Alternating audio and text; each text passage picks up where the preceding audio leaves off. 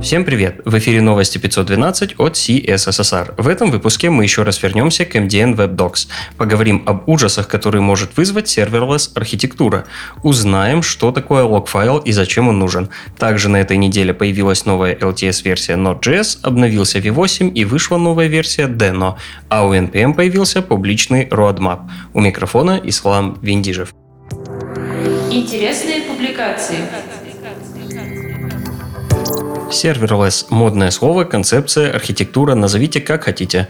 Но первый материал посвящен ужасам и коварству serverless решений. В статье вас ждет несколько страшилок о превышении костов, снижении производительности, мертвой очереди и трудностях отладки. В блоге WebDev была опубликована статья про сбор аналитики использования сайта в офлайн режиме. Это очень важно, потому что офлайн режим наверняка можно улучшить или узнать о его проблемах, а как раз для этого статистика и нужна. Если совсем коротко, идея в том, чтобы использовать сервис-воркеры и хранить аналитику в IndexDB, пока пользователь офлайн. Пишут, что Google Analytics уже умеет это делать в режиме Workbox. Лукас Коста в своем блоге написал статью о том, что такое лог-файл. Вы, конечно же, все видели файл packagelog.json. Лукас разобрал, как он работает, что происходит с зависимостями и какие именно проблемы он решает в инженерном блоге Figma появилась статья о реализации фичи автосохранения. В статье «Как сохранять изменения на диск и как хранить их в виде дельты, то есть изменения состояния, а не полной копии, и что делать с конфликтом слияний». Также рассмотрена еще пара кейсов. В общем, было интересно. Следующая статья о Framer Motion. Это библиотека для создания, как говорят, production ready анимаций без невероятного знания CSS от команды Framer. Статья вводно-обзорная покрывает базовые возможности и демонстрирует несколько кейсов использования.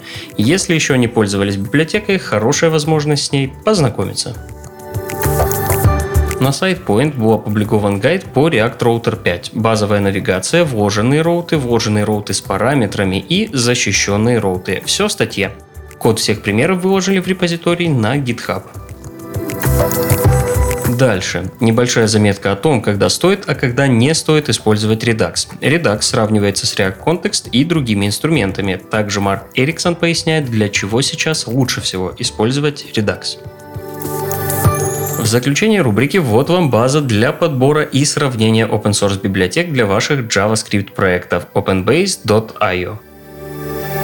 Открывает неделю релизов Mozilla Firefox 82.02. Ничего невероятного, минорный релиз было устранено дублирование сообщений веб-сокетов в некоторых случаях. Новости релизов.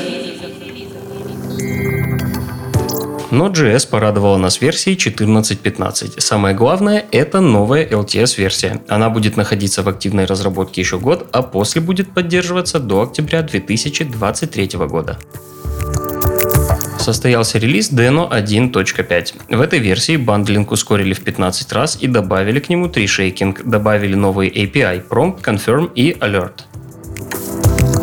Вышел Next.js 10. Конечно же, в нем появилась поддержка React 17, был добавлен встроенный компонент для оптимизации изображений, появились новые модули Analytics и Commerce.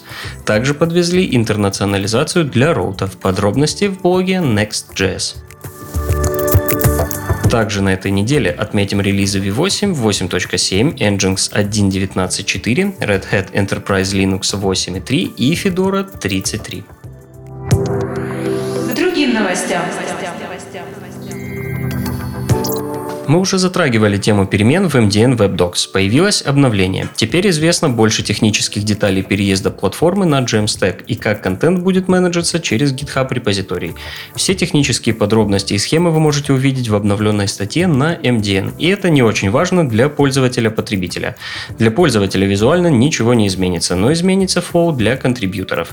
Вся эта история была затеяна для того, чтобы в условиях сокращения финансирования не останавливать развитие MDN WebDocs.